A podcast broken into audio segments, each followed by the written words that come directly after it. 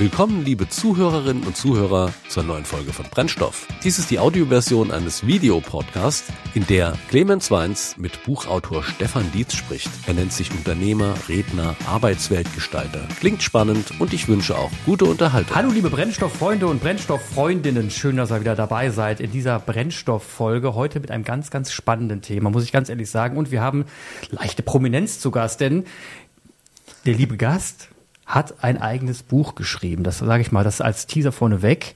Und jetzt bestelle ich ihn erstmal vor. Hallo Stefan Dietz. Hallo lieber Clemens, freue mich sehr dabei zu sein. Schön, dass du da bist. Kurz, ich muss einen Schluck mal aus meiner Kühlhaustasse nehmen, damit ich auch. So. Lieber Stefan, du musst jetzt ein bisschen erzählen, wo du herkommst, wer du bist, weil wir werden gleich auf ein Buch eingehen und auf ein nächstes Buch eingehen und wir werden darüber sprechen, was für eine Expertise du mitbringst in diesem Bereich, über den wir sprechen werden. Und da interessiert es mich auch vor allem schon mal, wo kommst du eigentlich her? Was treibt dich an? Was ist deine Leidenschaft? Also tatsächlich ähm, ist eine Leidenschaft schon ganz lange von mir, dass ich mich frage, warum sind die einen Menschen am Jammern und die anderen sind irgendwie gut drauf, obwohl sie vielleicht gar nicht eine leichte Situation hatten. Und äh, das hat mich tatsächlich schon ganz, ganz lange beschäftigt. Ich habe ganz früh äh, Erfahrungen in der Weiterbildung gemacht, war parallel zum Studium schon Trainer, habe dann ähm, landwirtschaftliche Unternehmer beraten, begleitet, weil ich ursprünglich tatsächlich vom Bauernhof komme. Also so nach dem Motto Berufs, Berufswahl ist äh, als ältester Sohn auf dem Bauernhof eigentlich mit der Geburt abgeschlossen. Dann ist klar, was man macht.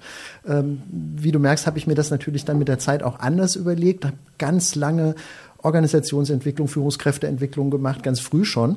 Und ähm, immer mich damit beschäftigt, was macht es eigentlich aus, dass Menschen das gerne machen, gut zusammen funktionieren und einfach Spaß am Leben und an ihrer Arbeit haben. Und ähm, das zieht sich im Grunde, glaube ich, wie so ein roter Faden auch durch mein ganzes Leben durch.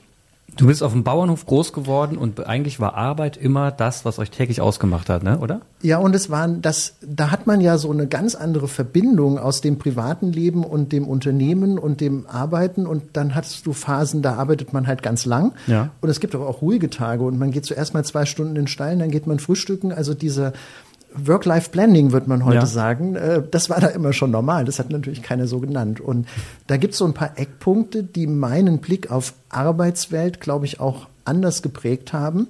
Und wenn man das jetzt modernisiert überträgt, ähm, dann verbinden sich die Enden wieder und wir sprechen über einen Work-Life-Flow und einen Work-Life-Blending und ganz andere Formen und Freiheiten des Arbeitens, die inzwischen ja halt auch bei anderen Leuten gehen.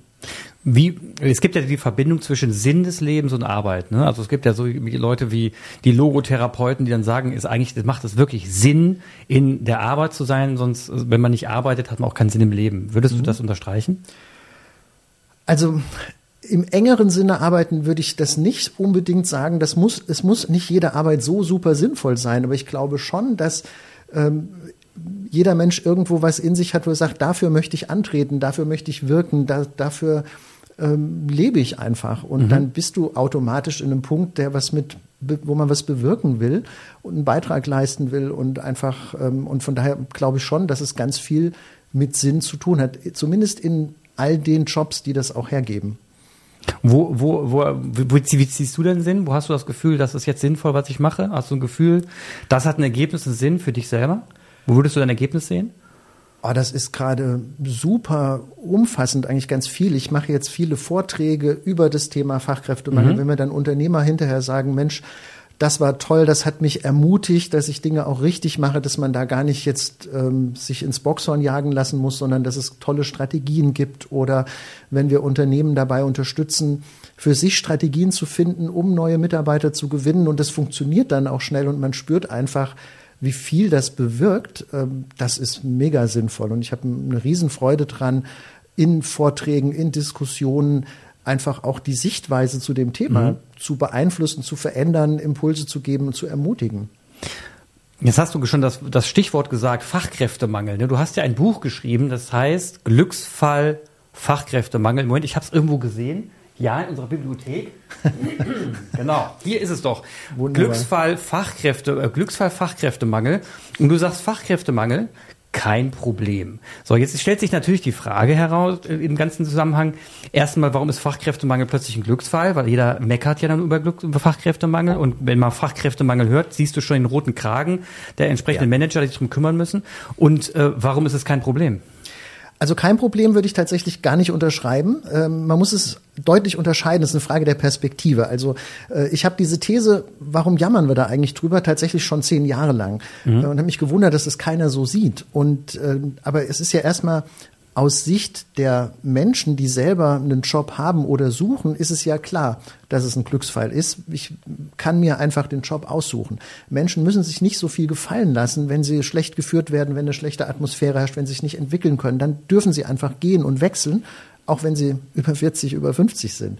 Äh, gesellschaftlich ist das super. Wir müssen nicht mehr Firmen retten mit Steuergeld, die eigentlich weg müssten und äh, können uns jetzt eher freuen, Mensch, da werden 500 Leute frei. Mhm. Ähm, und haben lange Zeit über Arbeitslosigkeit geklagt und jetzt haben wir eine Vollbeschäftigung. Also im Grunde ist es super. So, jetzt kommt's natürlich zur Sicht der Unternehmen und ich bin ja selber Unternehmer und ich lege auch Wert darauf, ich spreche da nicht als Einzelperson oder Berater, sondern ich spreche auch aus meiner Rolle und Erfahrung als Unternehmer zu anderen Unternehmern und Führungskräften.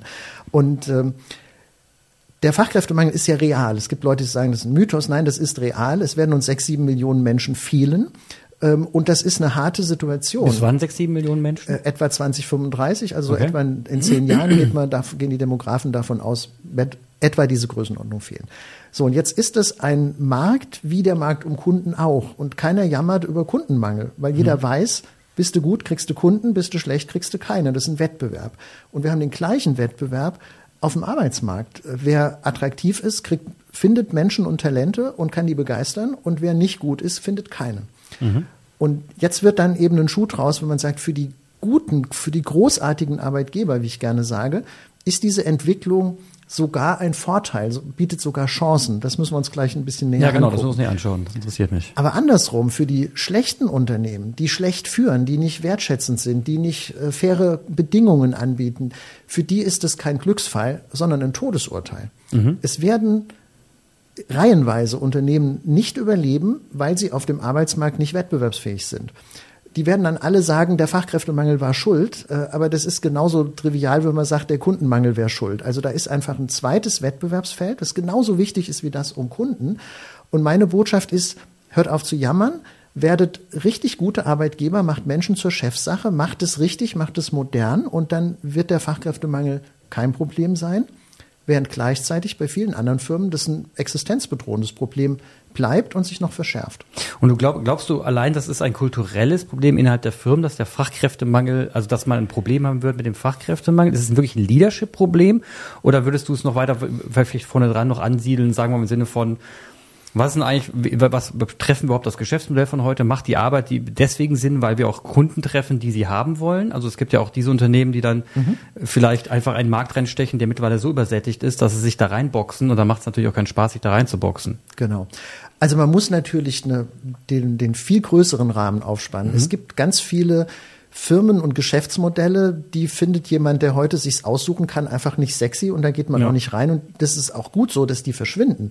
Ähm, es gibt ganz viel Blindleistung, es ist einfach Jobs, weil nicht ordentlich digitalisiert wird, macht man im Grunde unnötiges Zeugs. Ja. Das ist nicht, nicht sinnvoll und dass das auch Menschen nicht mehr machen wollen, ist auch naheliegend. Also es gibt mit Sicherheit ganz viele Branchen und Geschäftsmodelle, die nicht überleben werden, einfach weil sie nicht sinnvoll sind. Und da kann man sagen, hart für die Betroffenen, aber eigentlich ja auch gut.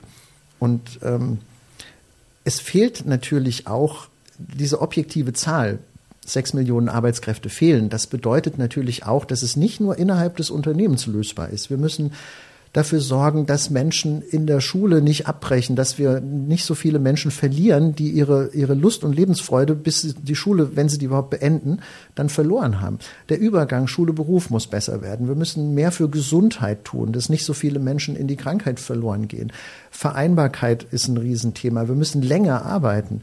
Ähm, also es kann doch nicht sein, dass man äh, mit Steuergeld finanziert, ein Frühverrentungsprogramm organisiert, ja. an den Dachdecker denkt und sich dann wundert, dass die meisten, die in, mit 62 in Rente gehen, kaufmännische Angestellte, Ingenieure sind, die dann sich in Urlaub verabschieden, ähm, die sollten alle noch 10, 15 Jahre weitermachen, mit Freude.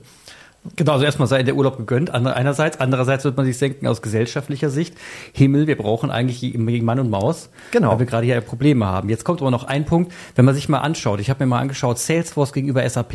Ne? Mhm. Das ist ganz interessant. Vor drei, vier Jahren war Salesforce ein Drittel von SAP vom Umsatz her. Ja. Heute ist Salesforce vom Umsatz her größer als SAP mit der Hälfte der Mannschaft. Das heißt, die haben 56, 52 bis 56.000 Mitarbeiter, während SAP mit 100.000 durch die Gegend rennt, mhm. haben aber bereits mehr Umsatz. Mhm. Das hat ja nicht alleine was mit Kultur zu tun jetzt in dem Zusammenhang, sondern, das sprichst du in deinem Buch ja auch an, mhm. es geht ja auch um das Thema Technologie. Mhm. Ne? Unsere Produktionen ändern sich ja, wir werden ja viel, viel effizienter. Das heißt, man kann ja mittlerweile mit der Hälfte der Mannschaft mehr Umsatz als andere machen was im Idealfall dazu führen kann, dass man natürlich auch wettbewerbsfähigere Gehälter zahlen kann und genau. dadurch in diesem Wettbewerb auch ganz harte Vorteile hat. Also das muss man immer auch mit betrachten. Es geht ja nicht nur um diese ich mag den Begriff weiche Faktoren nicht, weil mhm. das ist im Grunde sind das ganz harte Faktoren, die man damit oft meint. Aber das Geschäftsmodell, die Rentabilität ist natürlich die Basis für alles. Und wenn ich gerade so über die Runden komme und nicht mehr wettbewerbsfähige Gehälter zahlen kann, dann reicht es auch nicht nur nett zu sein.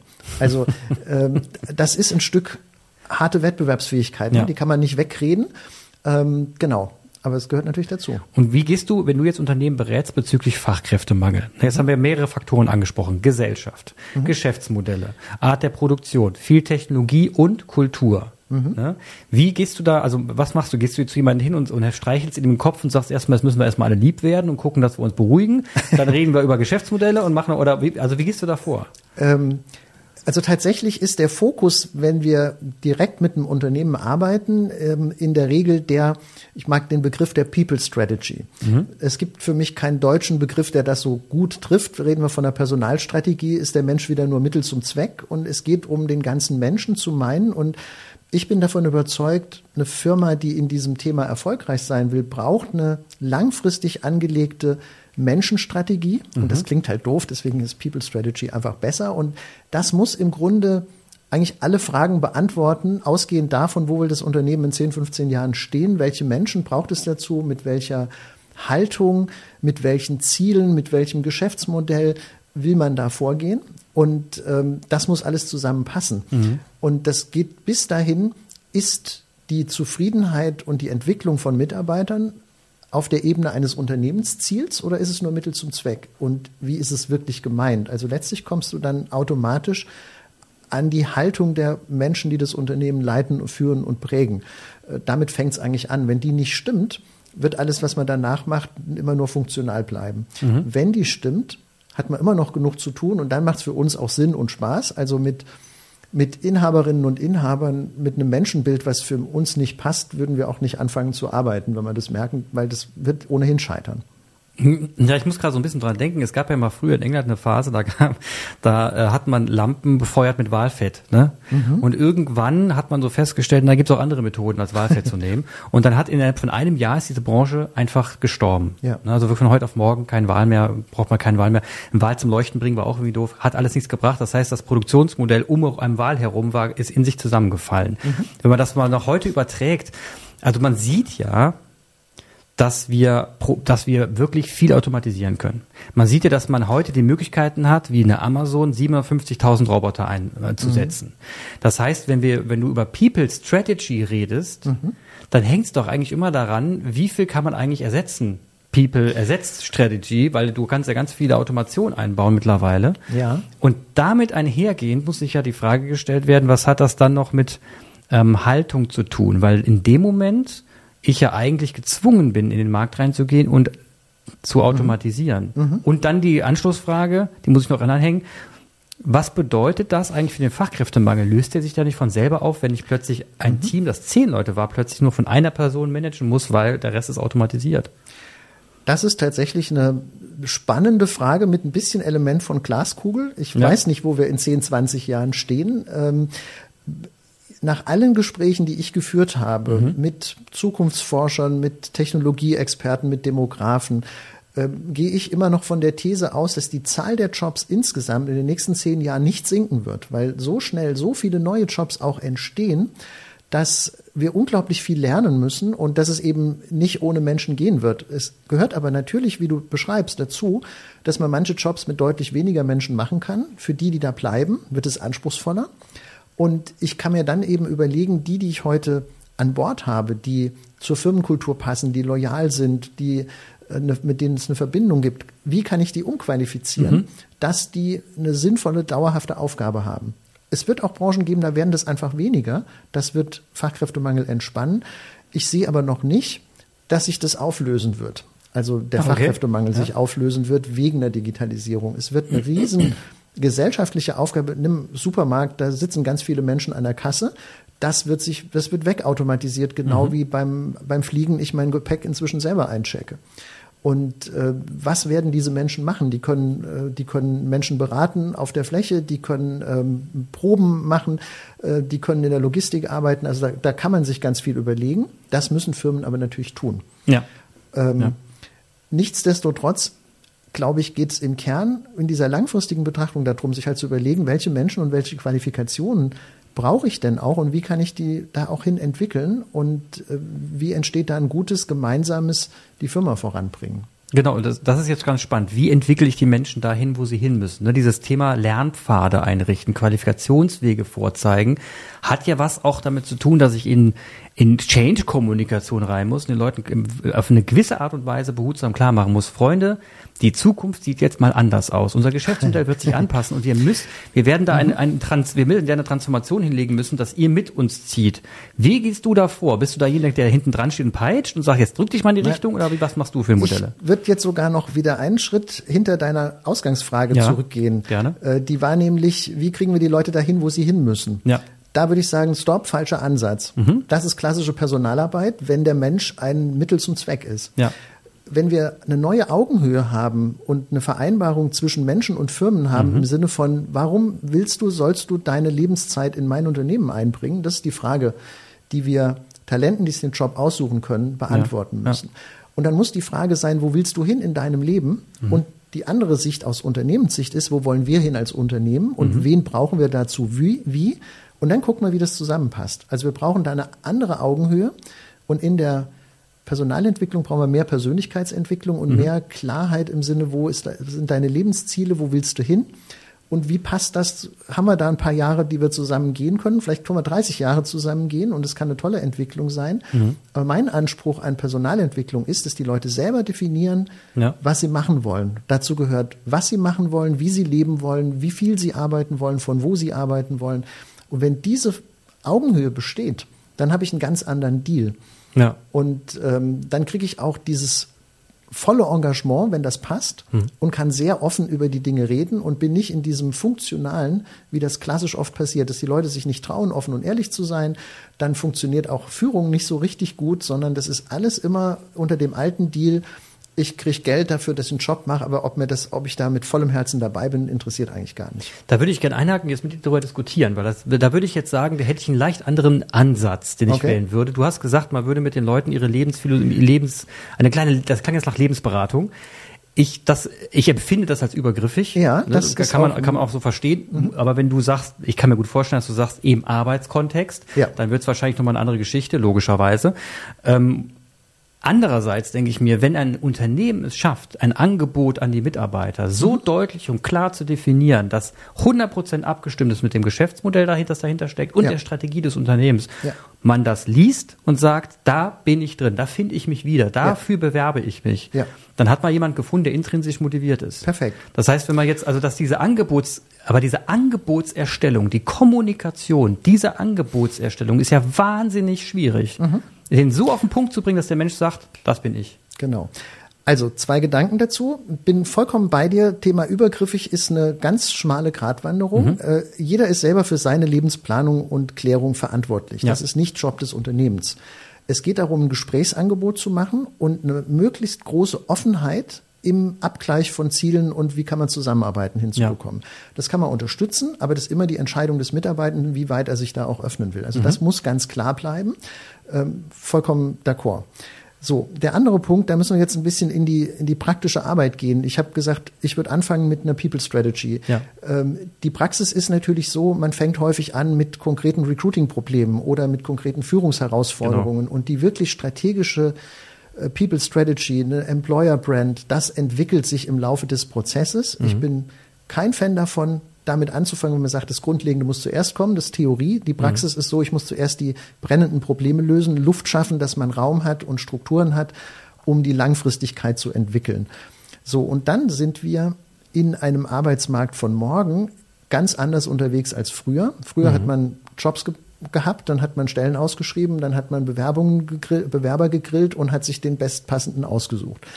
Heute muss es so sein, ich brauche eine ganz klare äh, ein klares Angebot, ein attraktives Angebot und ich muss in den Köpfen der Talente sein, bevor die auf die Idee kommen zu wechseln. Weil es gibt, also wir haben ja vorhin über diese sechs Millionen fehlenden Ja. Leute gesprochen. Eine der Chancen für die guten Arbeitgeber ist, diese 15 bis 20 Millionen unzufriedenen, latent wechselbereiten, aber nicht aktiv suchenden Mitarbeiter. Diese vielen Menschen, die nicht wirklich happy sind, aber nicht so unzufrieden, dass sie aktiv suchen. Die sind im Grunde das große Potenzial. Und bei denen im Kopf müssen wir als Firma sein, als toller Arbeitgeber. Und wenn die dann den Punkt erreichen, wo sie sagen, so, jetzt gucke ich mich um, dann ist mein Idealbild immer, dann sollen die bei dir, bei mir, bei unserem Kunden als erstes anklingeln, äh, egal in welcher Form, und fragen, sag mal, wie wäre das denn, wollen wir mal einen Kaffee trinken? Ja. Und ja. es ist ein, ein völlig anderes Personalmarketing und eine Auf, ein Auftritt als Unternehmen und eine Sichtbarkeit.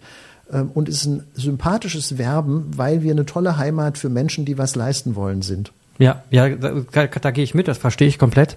Ähm, Nochmal zurück, wir gehen jetzt nicht zurück, sondern ähm, es wird jetzt ein logischer Pfad und zwar, wir haben über die Angebotserstellung gesprochen, die Content Creation quasi, das Schreiben von super Stellenausschreibungen, die einem klar sagen, was deine was deine Kompetenzen Ja. sind, die du bringen musst, aber Ja. vielleicht auch was nicht deine Kompetenzen sein muss, was du nicht tun musst Ja. und was du leisten musst, genau beschrieben und das wunderbar hingeschrieben, das ist, das ist eine Kunst für sich. Mhm. Jetzt sind wir im Branding. Jetzt können wir ja Content nehmen und es nach in alle Kanäle schießen. Mhm. Ab jetzt haben wir ja eine klare Zielgruppe vor Augen und können auch ziemlich genau sagen, in Mhm. welche Kanäle es rein muss. Ich, ich habe das Gefühl, meine Beobachtung ist, dass Unternehmen sich schon beim ersten Schritt wahnsinnig schwer tun. Ja. Die könnten dir sofort sagen, ja, wir haben einen Instagram-Kanal, wir haben den Kanal, tralala, Ja. können wir alles machen, kein Thema. Dann fragt ihr, was knallen wir jetzt da rein? Ja, das ist, und dann frage ich mich, Genau. wie macht ihr das denn? Also, wie, Ja. schreibt ihr da mit? Ja, also tatsächlich ist ein Learning, was wir aus der praktischen Unterstützung von Arbeitgebern im Gewinnen von Menschen haben, viel, viel besser am Anfang hingucken. Also wir legen größten Wert drauf. Ähm, wir haben auch Expertinnen an Bord, die genau dieses Thema Stellenanzeigen ähm, besser schreiben als Expertise haben, weil äh, es ist ja nicht das Schreiben. Äh, Häufig nimmt man das, was man hat, oder es macht jemand aus dem Personalbereich, schreibt es dann und dann trifft es die Experten, die man sucht, nicht mehr. Also ich Ja. brauche die Stelleninhaber, die Menschen, die den Job kennen. Ich muss noch vorher anfangen, ist es schlau, den Job genauso wieder auszuschreiben oder kann man im Team Aufgaben umverteilen, dass vielleicht ein ganz anderes Profil am Ende gesucht wird? Und dann muss ich mit den Menschen, die den Job kennen, definieren, was soll wirklich gemacht werden. Ja. Was muss jemand dafür wirklich mitbringen? Und zwar mehr auf Ebene der Persönlichkeit, der Kompetenz, der Motivation. Ähm, und dann fragen wir immer noch ganz viel mehr Dinge ab. Was sind die Erlebnisse, die jemand hat, wenn er den Job gut macht? Was ist der erlebte Sinn in dem Job? Was sind die Momente, für die man sagt, deswegen mache ich den Job, wenn mir ein Ja. Kunde was Tolles erzählt? Wie erzählst du das, was du tust, einem Dreijährigen oder einem Sechsjährigen zu Hause? Ähm, wir fragen nach persönlichen Geschichten von Leuten, die den Job machen und kriegen dadurch ganz viel Material, was ich nachher als Story äh, transportieren kann in sozialen Medien oder aber auch, ähm, ich bin auch ein Fan davon, nicht einfach nur eine Stellenausschreibung zu texten, sondern ähm, im Grunde Landingpages zu produzieren, die sehr viel mehr Inhalt beinhalten, im Sinne von eine gute Job-Landingpage schreckt auch ab und dient der Selbstselektion, dass die Leute, die da draufkommen, auch wirklich eine Idee kriegen, wie läuft denn der Job ab? Ja. Und ähm, wann passe ich dazu, wann passe ich da nicht dazu? Da können Videos drauf sein mit Einblicken, da können FAQs drauf sein, da können Testimonials drauf sein, da kann ich ein Storytelling machen und bitte eine, eine Kontaktmöglichkeit, die ich nutzen kann, bevor ich entscheide, ob ich mich bewerbe. Also einfach ein, ein Coffee Date zu machen oder ähm, irgendwie zu einem Infotermin einzuladen. Also ganz anders, als man es klassisch macht. Mhm. Und die Wirkung ist tatsächlich eine tolle, weil ich dann eine Basis habe, da können dann Mitarbeiter drauf referieren, die dann, äh, die dann sagen, ich kann das in meinem Bekanntenkreis, in meinen beruflichen Netzwerken streuen. Und alles linkt auf eine gut gemachte Landingpage, auf der man einfach sieht, ähm, was der Job so bietet. Und dann kriegt man ganz neue Potenziale. Wunderbar, klingt, klingt echt sehr gut. Also ich konnte mir das bildlich schön vorstellen, sagen wir es mal so. Ähm, ich, Funktioniert auch gut. Ja, glaube ich, glaube ich. Und wenn, bei den Stellenausschreibungen, ich, das ist noch ein, eine, ein Thema, was mich interessiert, was ich immer wieder entdecke, was ein Problem ist.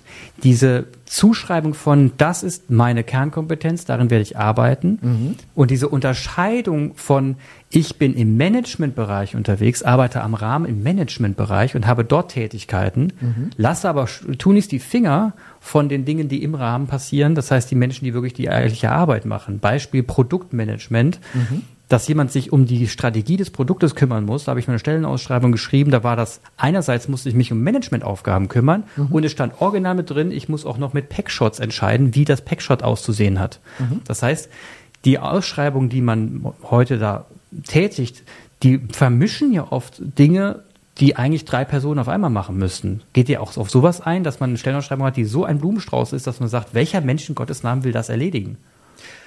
Natürlich passiert es. Das ist genau die Frage, was dann vielleicht noch davor kommt. Wie ist diese Rolle wirklich sauber beschrieben? Ja. Wobei ich prinzipiell, ähm, gerade weil wir eben viel im Mittelstand arbeiten, habe ich häufig die Situation, dass man eine, eine Stelle definiert, die zwei oder drei Rollen kombiniert. Mhm. Das sehe ich tatsächlich grundsätzlich gar nicht negativ. Das kann ja super reizvoll sein. Wir haben das zum Beispiel oft an der Schnittstelle, dass jemand eine Mischung aus Personalentwicklung und Marketing, ähm, dass jemand gebraucht wird, der das beides kann. Mhm. Und das kann total reizvoll sein. Ähm, mhm. Also letztlich muss es eine leistbare Rolle sein, für die es auch Menschen geben kann, die genau sowas suchen. Also ich würde da ähm, erstmal ganz ohne Scheuklappen ähm, sehr offen sein, wenn es, wenn es schlüssig funktionieren kann in dem, was ein Mensch leisten kann und man auch eine, wir definieren oft auch Personas, wie sieht die Person aus und wo steckt die gerade, die genau das sucht.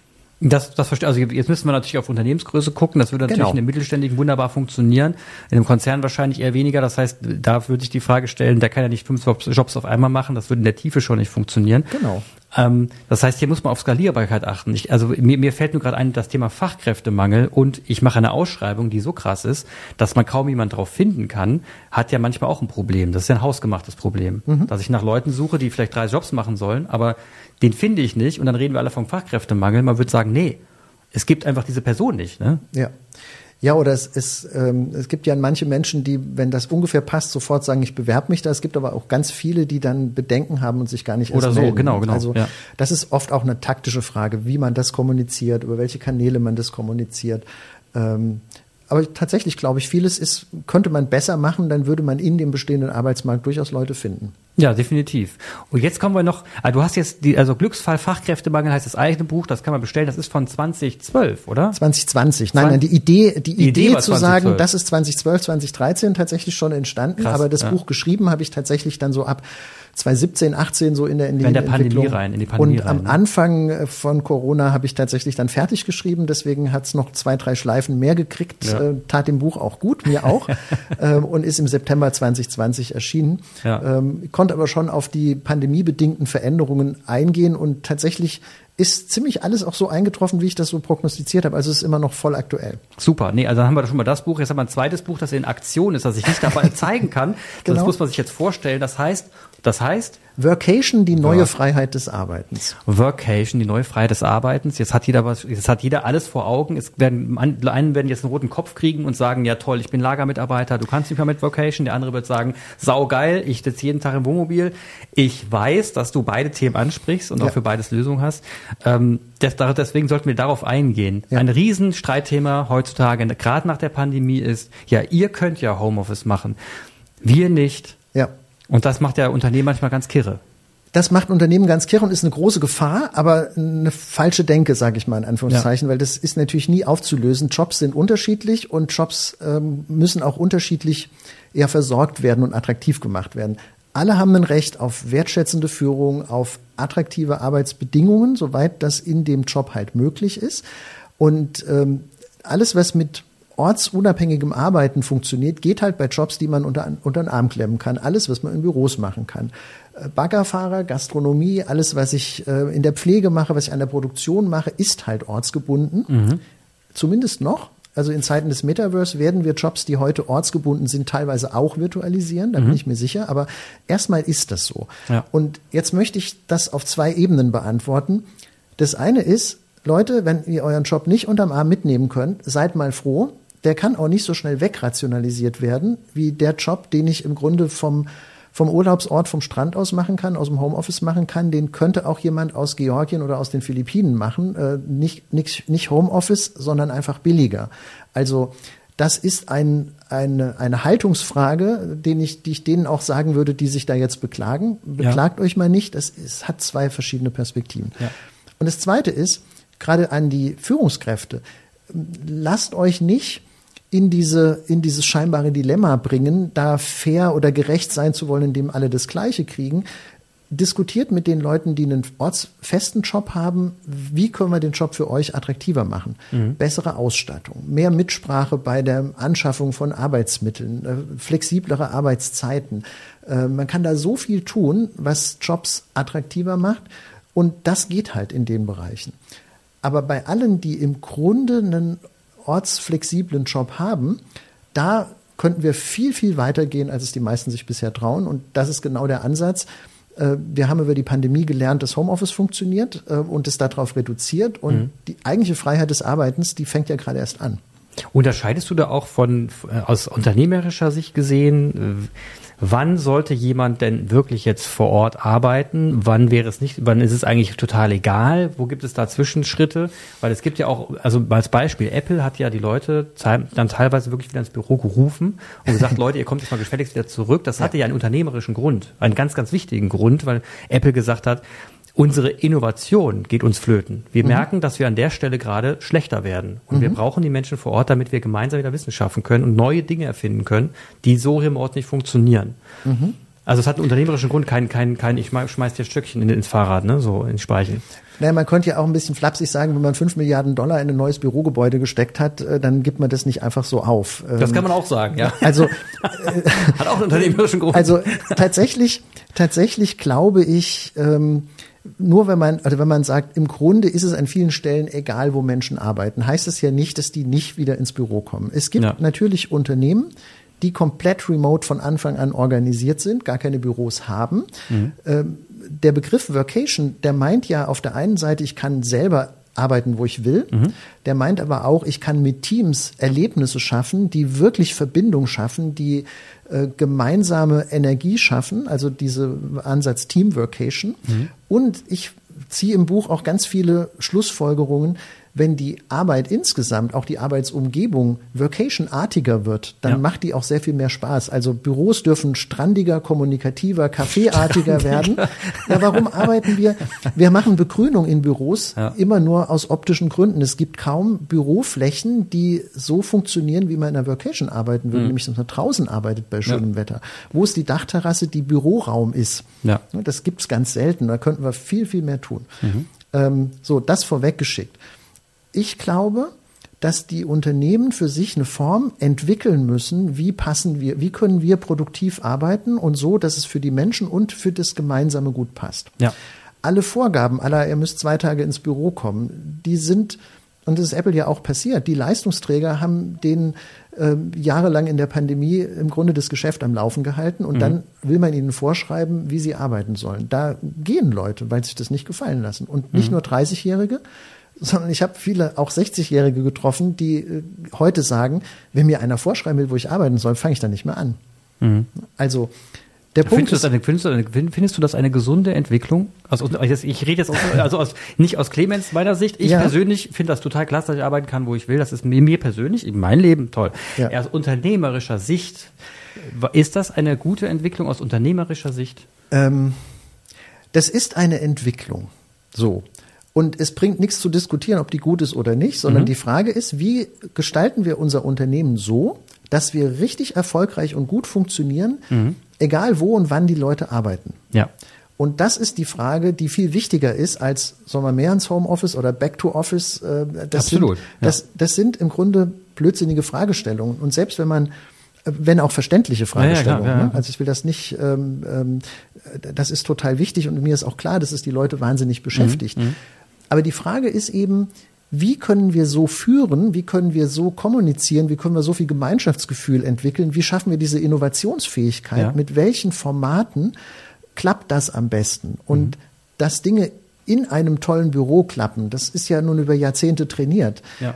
Ähm, und nur weil man mit virtuellen Formaten nicht ordentlich umgehen kann, heißt es aber nicht, dass sie nicht funktionieren. Und ähm, ich glaube, dieses Pandemie erzeugte, wir können auch Videokonferenz.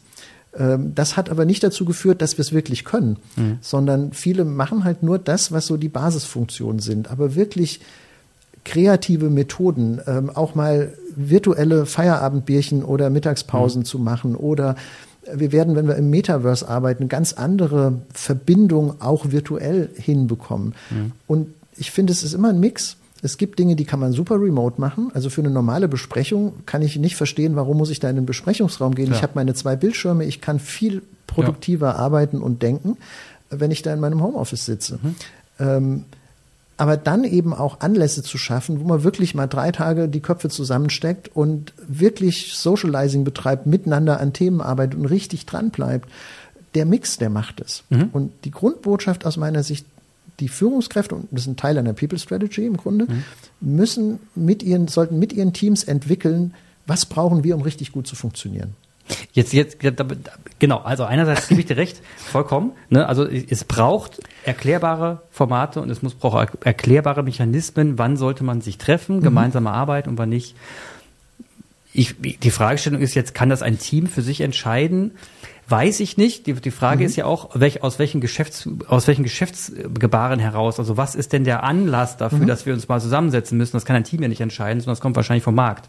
Die, der Markt schreit nach neuen Produkten. Du merkst, ich muss handeln, ich brauche ein neues Produkt, wir brauchen echt mal Brainstorming. Lasst uns mal bitte treffen. Ich glaube, das kommt ja eher von der Schiene, also vom Kunden her, von dem Marktstress gesehen, als dass ein Team sagt, hey, wenn wir schön, wenn wir mal Kaffee trinken gehen, ist nett, hat aber jetzt mit dem eigentlichen Geschäft nichts zu tun. Nee, das ist auch nicht so gemeint, dass das jetzt nur im Sinne von, wie fühlen wir uns am wohlsten aus dem Team heraus funktionieren Genau. kann. Aber der Punkt, wir brauchen ein Brainstorming, heißt ja nicht, wir müssen uns treffen. Ja, kommt auf die Effizienz dann Also eben ich an. Ne? kann das genau. mindestens genauso effizient auch in, in virtuellen oder gemixten Formaten machen. Wenn das und, klappt, auf jeden äh, Fall. Ich würde da wenig Vorgaben machen. Sondern, Mhm. Und natürlich kann, kann es Elemente geben, wo man sagt, da wollen wir eine Unternehmensweite, wir machen vielleicht einen Tag, der ist in der Regel der Präsenztag, weil es einfach davon lebt, dass alle da sind. Das würde ich auch nicht komplett sagen, das sollte man nicht machen. Ähm, aber es muss stimmig und nachvollziehbar sein. Das ist ja der Punkt, dass die Leute nicht das Gefühl haben, ich muss das jetzt machen, obwohl ich überhaupt nicht einsehe und verstehe, warum. Genau, also ich, das, das sehe ich wie du. Und ich finde, man muss aber, also in dem ganzen Kontext, finde ich, sind Daten wirklich wertvoll, mal zu messen. Wirklich Ja. zeitlich zu messen. Wann sind wir am effizientesten? Und also meine These aus meiner beruflichen Erfahrung derzeit, wo ich Remote, Hybrid und alles durchmache, muss ich sagen, das effizienteste, schnellste gemeinsame Entwickeln von Ideen ist nun mal vor Ort in einem Raum. Das schlägt nix, gar nichts. Da kann ich die besten Miro-Boards der Welt haben. Funktioniert bei weitem nicht so gut, weil du die Menschen vor dir hast und die Aufmerksamkeit der Menschen viel besser ziehen kannst, als wenn du vor einem Flatscreen sitzt und sagst, ah, jetzt hole ich mir mal einen Kaffee. Das passiert, das kennen wir alle, das Gefühl, kennen wir alle, das Zurücklehnen, einfach mal nach oben gucken und sagen, jetzt höre ich mal drei Minuten nicht hin, kannst du nicht kriegen, wenn ich den dann aber angucke und sage, jetzt ist gerade super wichtig. Und ähm, also ich glaube, das hat, das hat wirklich eine, eine geschäftssinnige, eine, ein geschäftssinniges Gebaren, dass man wirklich schauen muss, welches Format zahlt denn am besten auf mich und mein Genau. Geschäft ein? Ne? Ja, und ich meine, da kann man natürlich, das kann man treiben und übertreiben. Also man kann Ja. viel mehr auch virtuell machen, als es in der Regel gekonnt Da wird. gebe ich dir recht, ja. Ähm, und Fall. trotzdem, wir Menschen sind auch von unserer Sozialisierung und Gewohnheit natürlich Gruppenwesen und das hat eine ganz eigene Atmosphäre und ich bin ein großer, großer Fan auch von echtem Live-Treffen. Und ob das jetzt im Büro ist, ob das gemeinsam mal tatsächlich auf einer Vacation ist und man ist eine Woche in den Bergen, wie wir es gerade mit unserem Team gemacht haben, oder man äh, fliegt eine, So- eine Woche in die Sonne und hat ein gemeinsames Thema und konzentriert sich in einer ganz anderen Umgebung voll auf das Thema. Das bringt nochmal eine, eine ganz andere Intensität. Es geht ja letztlich um den Mix. Und es geht auch Ja. bei dem Thema Workation ja nicht darum, ständig am Strand zu arbeiten. Wenn das alle machen würden, das würde rein immobilienmäßig gar nicht funktionieren. Genau. Aber worum es geht, ist diese Freiheit zu etablieren, dass die ja. Leute einfach sich phasenweise auch in ganz anderen Umgebungen mhm. mal bewegen können. Und wenn du zweimal im Jahr, zwei Wochen, ob jetzt aus dem Wohnmobil oder wie ich das gerne mache am Strand, also ich zähle Arbeitstage mit Füßen im Meer mhm. und wirklich Arbeitstage, das ist so eine, ein grandioses Lebens, veränderndes Lebensgefühls, mhm. dass du dieses Grinsen das ganze Jahr im Gesicht behältst. Mhm. Und das ist ja eigentlich der Punkt. Und Absolut. dann bist du vielleicht öfter im Büro, als man es klassisch mit rein Homeoffice und Büro gemacht hätte, weißt aber, ich kann mehrfach im Jahr einfach auch mal komplett draußen sein. Und dieser Mix, der bringt für die einzelnen Menschen eine, einen Wahnsinnsgewinn an Lebensqualität. Und ich habe so beim, beim Recherchieren, also ich mache das selber seit 2015, dass mhm. ich immer mal so eine Woche mich einfach rausnehme. Ich hätte das erste Buch nie schreiben können, wenn ich nicht mal gesagt hätte, ich bin eine Woche in Mallorca oder auf den Kanaren und hatte wirklich mal den Kopf frei dafür. Ja. Und äh, ich habe am Anfang total schlechtes Gewissen gehabt. Also ich habe es mit meiner Frau besprochen, habe es mit meinem Team besprochen, alles fein. Aber meine Sozialisierung, meine Erziehung, ja. das hat mir ganz schön zu schaffen gemacht. Ich habe wirklich ein paar Termine gebraucht oder ein paar Touren gebraucht, bis ich mit dieser Lebensfreude, die ich da heute drin habe, auch zwischen Urlaubern äh, auf der Hotelterrasse saß und habe mit meinem Laptop gehackt und habe gearbeitet. Und ähm, also das muss man für sich befreien. Mhm. Und ich habe auch die These, dass gerade auch Boomer-Führungskräfte, die jetzt nicht so digital aufgewachsen sind, die fragen ja heute gar nicht so sehr nach Vocation, weil sie sich das noch gar nicht richtig vorstellen können. Mhm. Die würden aber total davon profitieren, wenn sie mal drei Wochen aus Greta arbeiten würden und dann feststellen, wie cool das eigentlich ist mhm. und dabei auch das Umgehen mit digitaleren Formen für sich nochmal anders entdecken. Mhm. Also ich glaube, das ist so ein bisschen, der Fachkräftemangel ändert mit Leidensdruck mhm. und Vocation lockt mit Sonne, Sand und Cocktails ähm, in eine neue Arbeitswelt. Und einfach als, so als Reallabor mit tollen Bedingungen finde ich das total wertvoll. Gebe ich dir auch vollkommen recht. Also das ging mir genauso. Ich finde find das auch toll, sich entscheiden zu dürfen, ja. das zu tun, aber dann gleichzeitig auch und das finde ich, da werden, und da, das, da reden wir über Kulturtechniken. Mhm. Letzten Endes müssen wir darüber reden, welche, wie, wie etablieren wir Kulturtechniken so, dass sie so eingespielt sind, dass Menschen auch verstehen, wann sie was ja. machen können. Denn man kennt es, man kennt es, das hast du ja überall erlebt.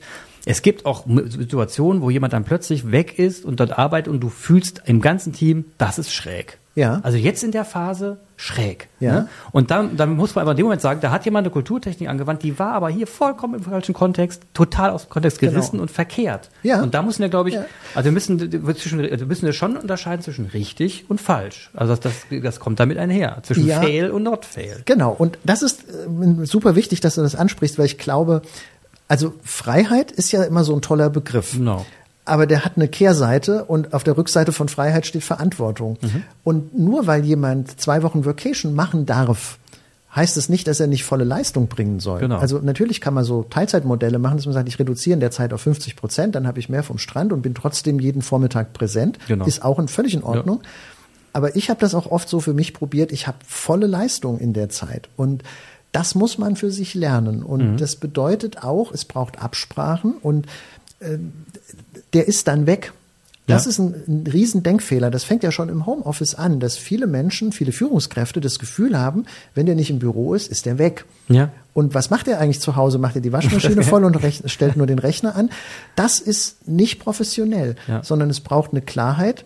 Entweder, dass man bestimmte Zeiten mhm. hat, dass man klare Absprachen hat, ähm, dass Erreichbarkeit sicher, genauso sichergestellt ist wie im Nachbarbüro. Und das müssen die lernen, die woanders arbeiten, aber auch die, die mit denen arbeiten, dürfen lernen und die darf ich auch dafür anhalten. Ihr müsst dafür sorgen als Führungskräfte, dass der Kontakt zu der Person im Homeoffice, mhm. und Homeoffice steht hier auch für, der im Strand, im Camper oder in den Bergen ist, der muss genauso nah sein, wie ins Nachbarbüro schnell zu laufen. Und wenn das geschafft ist, und das wäre eine Kulturtechnik in Sachen Führung und wirklich ortsflexiblem Arbeiten, mhm. dann funktioniert es auch.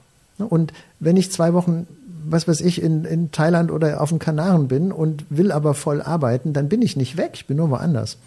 Und das muss man lernen. Das ist nicht so einfach. Also wir merken, es ist eine unglaubliche Führungsaufgabe und es muss von der Spitze ja. eines Unternehmens auch mit, mit gedacht und konzipiert werden. Ich höre raus, das, das, das Fass machen wir jetzt hier auf jeden Fall auf, dass wir, äh, dass wir IT mit einbeziehen müssen, weil wir müssen natürlich Definitiv. auf Cloud zurückgreifen. Wir können nicht innen auf den Serverschränken darauf zugreifen, weil es ist im Internet nun mal machbar, mit VPNs unglaublich schwieriger und dann haben wir plötzlich wieder Nadelöhre und Probleme ja. ganz woanders und plötzlich haben wir wieder, nee, das können wir nicht machen, ist ein Datenschutzproblem etc. Genau. Das, all das muss aufgehoben werden, all das, all das sind Gespräche, die müssen geführt werden, aufgeklärt werden. Datenschutz ja ist meistens nicht so schlimm, wie es viele sagen. Genau. Und man muss dann schon noch mal offen drüber reden und die, die Karten auf den Tisch legen. Also ohne das Fass aufzumachen, aber ich habe tatsächlich auch einige Interviews geführt und in meinem Buch auch genau diese kritischen Fragen mhm. angesprochen, weil das wird ganz häufig als Totschlagargument genommen. Die Botschaft ist, es geht viel mehr, als man denkt mhm. und die Unternehmen dürfen diese Möglichkeit des Vocation-Arbeitens einfach als Anlass nehmen zu sagen, lasst uns dafür sorgen, dass wir flexibel sind, dass wir das anbieten können und dass wir digital, digital first sind, dass alle ja. Prozesse so funktionieren, dass sie von überall klappen. Und dann kann ich es ja immer noch dosieren. Genau. Und das muss man halt wirklich entwickeln und ähm, das ist eine Riesenchance. Eine Riesenchance, sehen wir übrigens genauso bei Kühlhaus, eine Riesenchance. Also es, ist, es hat mich wahnsinnig gefreut, dass du heute hier warst. Es war ein tolles Gespräch mit dir, sehr, sehr tiefgehend, auch inspirierend. Ähm, du hast dir offensichtlich wahnsinnig viel Gedanken gemacht, machst dir weiterhin viele Gedanken. Ich freue mich auf das neue Buch. Und bin gespannt, wie es anläuft. Und wir können uns auch gerne nochmal hier treffen und dann tiefer einsteigen, wenn du Lust hast, und über das Thema Datenschutz sprechen, über die all diese fiesen, ekelhaften Probleme, die jetzt alles mitkommt, wenn man die große Vision ausgespuckt hat, dann geht die Arbeit los. Und die wird mich auch mal interessieren, aber das ist ein anderes Thema. Genau. Stefan. Hat Vielen ganz Dank. viel Spaß gemacht, aber du kennst das, die einen suchen Gründe und die anderen suchen Wege und so ich gehöre gern zu der zweiten Gruppe und ihr auch und äh, hat auch mich. mir sehr viel Spaß gemacht. Freue mich ähm, auf die Fortsetzung gerne. Danke dir. Danke, dass du hier warst. Vielen Dank Stefan Dietz und Clemens Weins für diesen tollen Podcast. Werft noch einen Blick in die Show Notes. Wir freuen uns aufs nächste Mal. Auf Wiederhören.